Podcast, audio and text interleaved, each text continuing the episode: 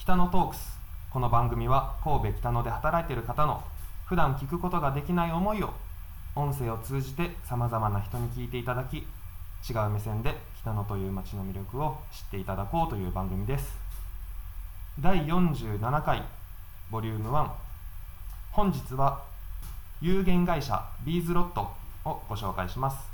有限会社ビーズロットの取締役の諏訪健二さんです。よろしくお願いします。よろしくお願いします。ビーズロット。はい。お名前を聞いてイメージできる方もいると思うんですけど。はい。えっとですねアクセサリーのはい。素材ですね、うんうんまあ、出来上がった製品っていうよりも、まあ、材料はい。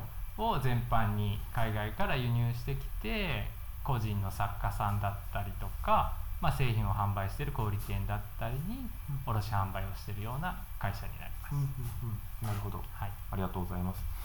でお店の紹介というよりかは、はい。会社の紹介というよりかは先に諏訪さんははい。どういった人物なのはい。かっていうところから聞いていこうかなと思うんですけど、はい。はい。諏訪さんはこちらの仕事をする前とか何か仕事されてたんですか？えーとですね、私は、まあえー高校卒業してはい。専門学校に入りまして、はい。でまあ、それがですね本当に自由な専門学校でしてあのそこで私はねダンスを学んでましたね、ダンスですか？はい、俳優コースがあったりとか、はまあ、歌手を目指してる人たちだったり逆にこう裏方の方の仕事を学んだりとかそういったまあ芸能関係に近いようなはい。専門学校で。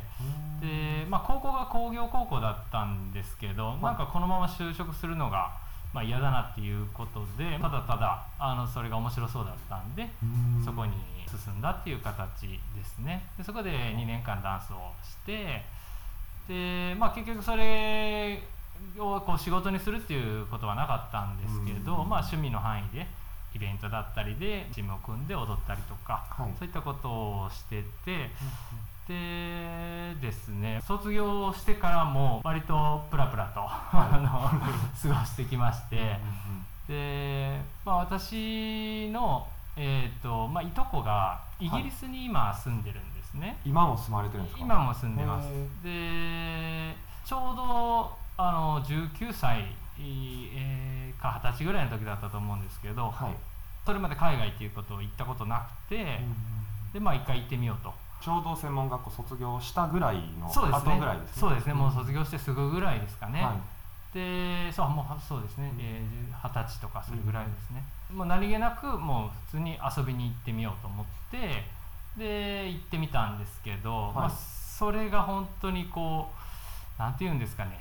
あの初めての海外だったのでやっぱりまあいろんなものが新鮮で全くこう日本と違う文化はい。に触れて結局3週間ほど滞在しただけなんですけど、はいはいはいただもうすごく刺激的な毎日で、でまあそれ帰ってきてから、はい。あなんかこういうのが僕はすごく好きなんだなと思って、うんまあ、あの短期的にバイトをしてお金が貯まったらはい。海外に行くみたいな、うん。っていう生活をしばらくもうやってました。でまあうん周りはね就職していく中で、はい。でもやっぱり就職して時間が拘束されるとなかなかそういうことができないので、まあ、僕は今安定はできないけど、うん。逆にそういうそれが財産になると思ったんで、うん。そういう生活を続けててうん。その時しか行けないこともあったりするじゃないですか。そうですね。しかもイギリスに住んでたから、はイギリスっていうのが決まっただけで、はい。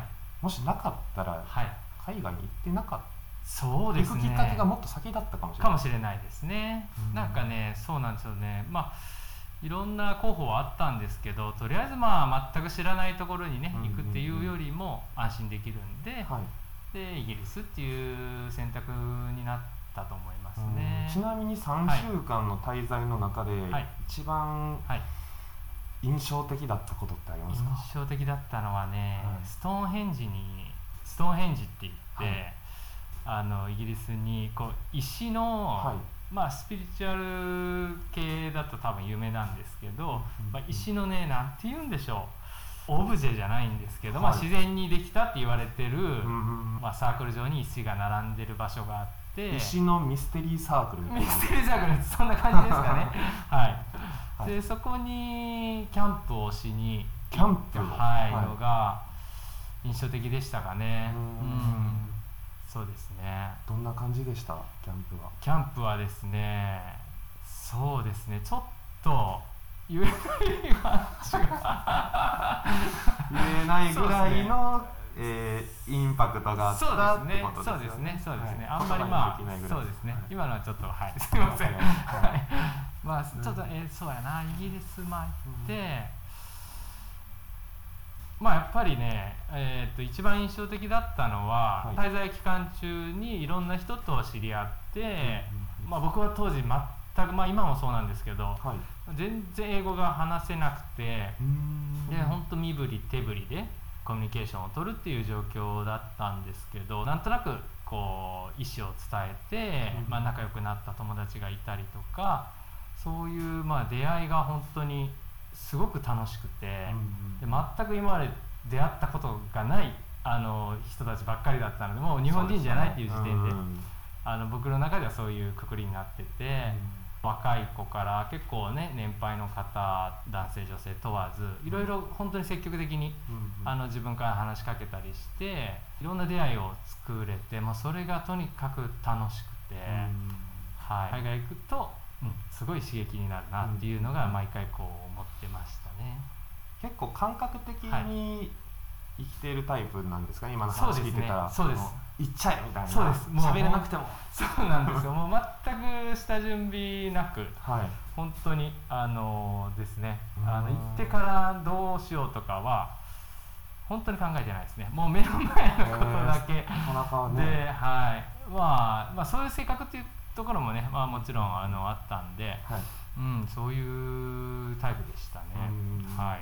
で他にも海外にそうですね。行かれてオーストラリア行ったりとか、オーストラリアは3ヶ月たりしてでそういう形であのいろんな人たちを見てうん。で海外に興味があるっていうことでこの今のビーズロットの先代のはい。出来たけから、はい。あの海外が好きなんだったら、うん。まあ、うちの仕事が海外に出張も行けるし買い付けとかがあるからあー。もしよかったらどうって声をかけていただいて。うんその時も僕はまだあのアルバイトではい。お金を貯まったら次はどこの国に行くっていう計画してたんでで悩んだんですけど、まあ、せっかくねいいお話だったので、まあ、1年間はアルバイトっていう形だったんですけど、1年間はじゃあちょっと諦めてとりあえずアルバイトとして一生懸命やってみよううんうんうん。っていうことで入りましたね。なるほど。はい。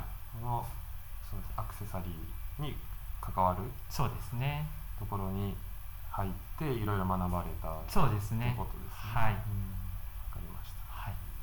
あそろそろいいお時間なので、はい。次の回に行きたいと思います。はい、ありがとうございますあ。りがとうございます